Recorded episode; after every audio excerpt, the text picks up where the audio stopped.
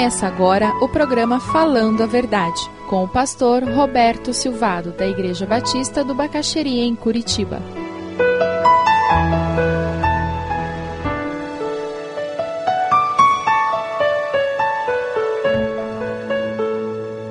Nós vamos falar hoje sobre um personagem bíblico muito conhecido, José, José do Egito, como muitos falam, na realidade ele não era egípcio, ele faz parte da raiz de onde saiu o povo judeu. Naquela época não existia povo judeu. É importante a gente saber disso. No começo da Bíblia não existia povo judeu. Abraão não era israelita. Os israelitas é que surgiram dele e disseram que ele era. Percebe a diferença? Abra sua Bíblia lá em Gênesis 42. É muito importante nós nos lembrarmos um pouquinho da história de José. Ele nasce numa família grande, ele era o queridinho do papai, porque ele era filho da esposa predileta, ele é tratado a pão de ló, e com isso o ciúme começa a surgir entre os irmãos, e isso faz com que os irmãos acabem vendendo-o como escravo para uma caravana que passava, como alternativa melhor para o desejo deles de matá-lo. Mas eles contam para o pai que José foi morto. Então o pai Jacó chora a morte de um filho que não morreu, que foi enviado para o Egito como escravo. Ele chega lá, trabalha como escravo, como ele era abençoado por Deus e ele tomou algumas decisões importantíssimas na vida, ele acaba ascendendo dentro da casa de Potifar, se transforma no mordomo maior. E daí o que, que acontece? A mulher de Potifar olha para ele e gosta do que vê, arma todo um esquema para atrair o esposo com José. E quando José percebe aquele esquema, ele faz o quê? o que todo homem e toda mulher deveria fazer numa situação de tentação: pernas para que te quero. E ele sai correndo. A calúnia é lançada, ele vai parar na prisão porque a esposa diz que ele tentou seduzi-la. E com isso ele para na prisão e ele acaba se tornando alguém que vai servir a Faraó e ele se torna o primeiro-ministro de Faraó e tem toda a autoridade. Aí é quando ele está envolvido com política de fato, ele se torna o homem que salva o mundo da época. Ele salva o mundo da época por causa da sua gerência, da sua administração e da sua visão, visão essa dada por Deus.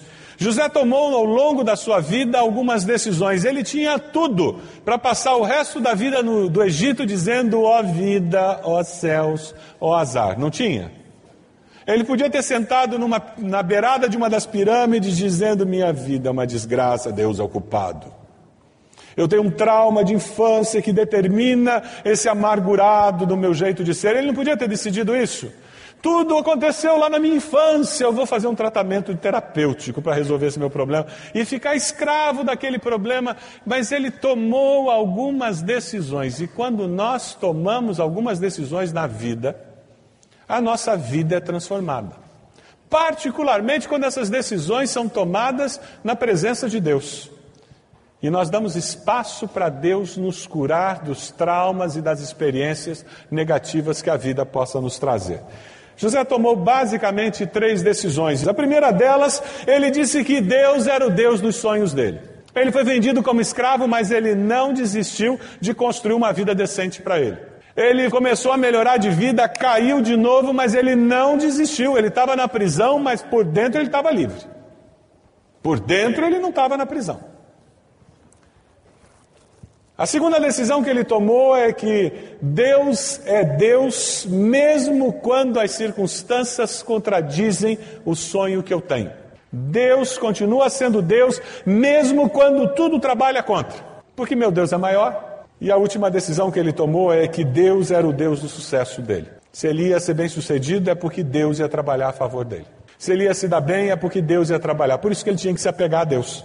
Por isso que ele tinha que caminhar com Deus. Por isso que ele não podia desistir de Deus. E porque ele tomou essas decisões, a história da vida dele foi diferente do que poderia ter sido. Quem sabe você está aqui hoje e está precisando tomar algumas decisões com relação à sua vida, com relação aos seus relacionamentos familiares, para que a história da sua família seja diferente, com relação à sua vida profissional, para que a história profissional da sua vida seja diferente. Gênesis 42, a partir do versículo 1. Quando Jacó soube que no Egito havia trigo, disse a seus filhos: Por que estão aí olhando uns para os outros? Disse ainda: Ouvi dizer que há trigo no Egito. Desçam até lá e comprem trigo para nós, para que possamos continuar vivos e não morramos de fome. Assim, dez dos irmãos de José desceram ao Egito para comprar trigo. Jacó não deixou que Benjamim, irmão de José, fosse com eles, temendo que algum mal lhe acontecesse. Os filhos de Israel estavam entre outros que também foram comprar trigo por causa da fome na terra de Canaã. José era governador do Egito e era ele que vendia trigo a todo o povo da terra. Por isso, quando os irmãos de José chegaram, curvaram-se diante dele, rosto em terra. José reconheceu seus irmãos logo que os viu, mas agiu como se não os conhecesse e lhes falou asperamente: De onde vocês vêm? Responderam eles da terra de Canaã para comprar comida. E José reconheceu seus irmãos, mas eles não o reconheceram. Lembrou-se então dos sonhos que tivera a respeito deles e lhes disse: vocês são espiões, vieram para ver onde a nossa terra está desprotegida. Eles responderam: Não, meu senhor, teus servos vieram comprar comida. Todos nós somos filhos do mesmo pai, teus servos são homens honestos e não espiões. Mas José insistiu: Não, vocês vieram ver onde a nossa terra está desprotegida. E eles disseram: Teus servos eram doze irmãos, todos filhos do mesmo pai, na terra de Canaã. O caçula está agora em casa com o pai e o outro já morreu. José tornou a afirmar: É como lhes falei, vocês são espiões, vocês são, serão postos à prova. Juro pela vida do Faraó que vocês não sairão daqui enquanto o seu irmão caçula não vier para cá.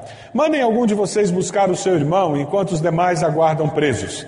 Assim ficará provado se as suas palavras são verdadeiras ou não. Se não forem, juro pela vida de Faraó que ficará confirmado que vocês são espiões. E os deixou presos três dias. No terceiro dia, José lhes disse: Eu tenho temor de Deus. Se querem salvar sua vida, façam o seguinte: se vocês são homens honestos, deixem um dos seus irmãos aqui na prisão, enquanto os demais voltam levando trigo para matar a fome das suas famílias.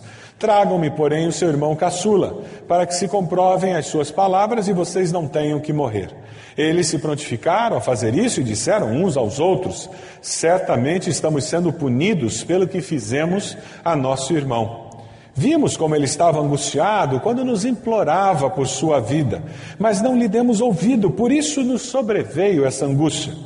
Rubem respondeu: Eu não lhes disse que não maltratassem um menino, mas vocês não quiseram me ouvir. Agora teremos que prestar contas do seu sangue. Eles, porém, não sabiam que José podia compreender-los, pois ele lhes falava por meio de um intérprete. Nisso José retirou-se e começou a chorar, mas logo depois voltou e conversou de novo com eles. Então escolheu Simeão e mandou acorrentá-lo diante deles. Em seguida, José deu ordem para que enchessem de trigo suas bagagens, devolvessem a prata de cada um deles, colocando-a nas bagagens, e lhes dessem mantimento para a viagem. E assim foi feito. Eles puseram a carga de trigo sobre os seus jumentos e partiram.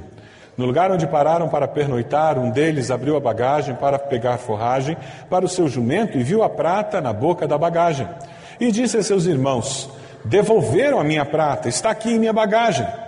Tomados de pavor em seu coração e tremendo, disseram uns aos outros: Que é isto que Deus fez conosco? Um pouco da história deles, eles vêm buscar a comida, José os identifica, eles não sabem que José sabe de tudo, eles vão para a prisão, José percebe que existe no coração deles uma tristeza, um lamentar do mal feito que fizeram. Dê uma olhadinha no versículo 13, aí no texto. Eles lutam, eles falam, mas eles acabam confessando o que fizeram com o irmão. No versículo 21, 22, nós percebemos algo que não acontece só com eles, mas acontece conosco. No momento de crise, com muita frequência, nos vem à mente as culpas não resolvidas da vida. Aquilo que nós fizemos ou deixamos de fazer e nós começamos a pensar, meu Deus do céu, será que é por isso que eu estou doente? Será que é por isso que o meu filho se rebelou? Será que é por isso que eu perdi o emprego? Será que é por isso que não dá certo esse projeto? É muito comum isso no ser humano. Por isso que é muito importante nós caminharmos pela vida com a sacola das culpas vazias. É por isso que Jesus levou no Calvário as nossas culpas. Porque viver, caminhar pela vida com uma bagagem de culpas é algo muito pesado. mesmo que você seja um daqueles que racionalize as suas culpas, os seus erros, na hora em que o câncer bate, que a adversidade chega, não se iluda, a bagagem vai aparecer. O que era virtual se concretiza, porque a racionalização só serve enquanto tudo está dando bem.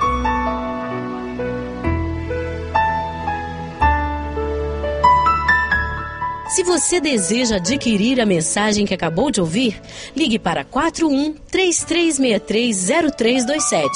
Mencione o título ou o dia da mensagem e envie um e-mail para vida@ibb.org.br.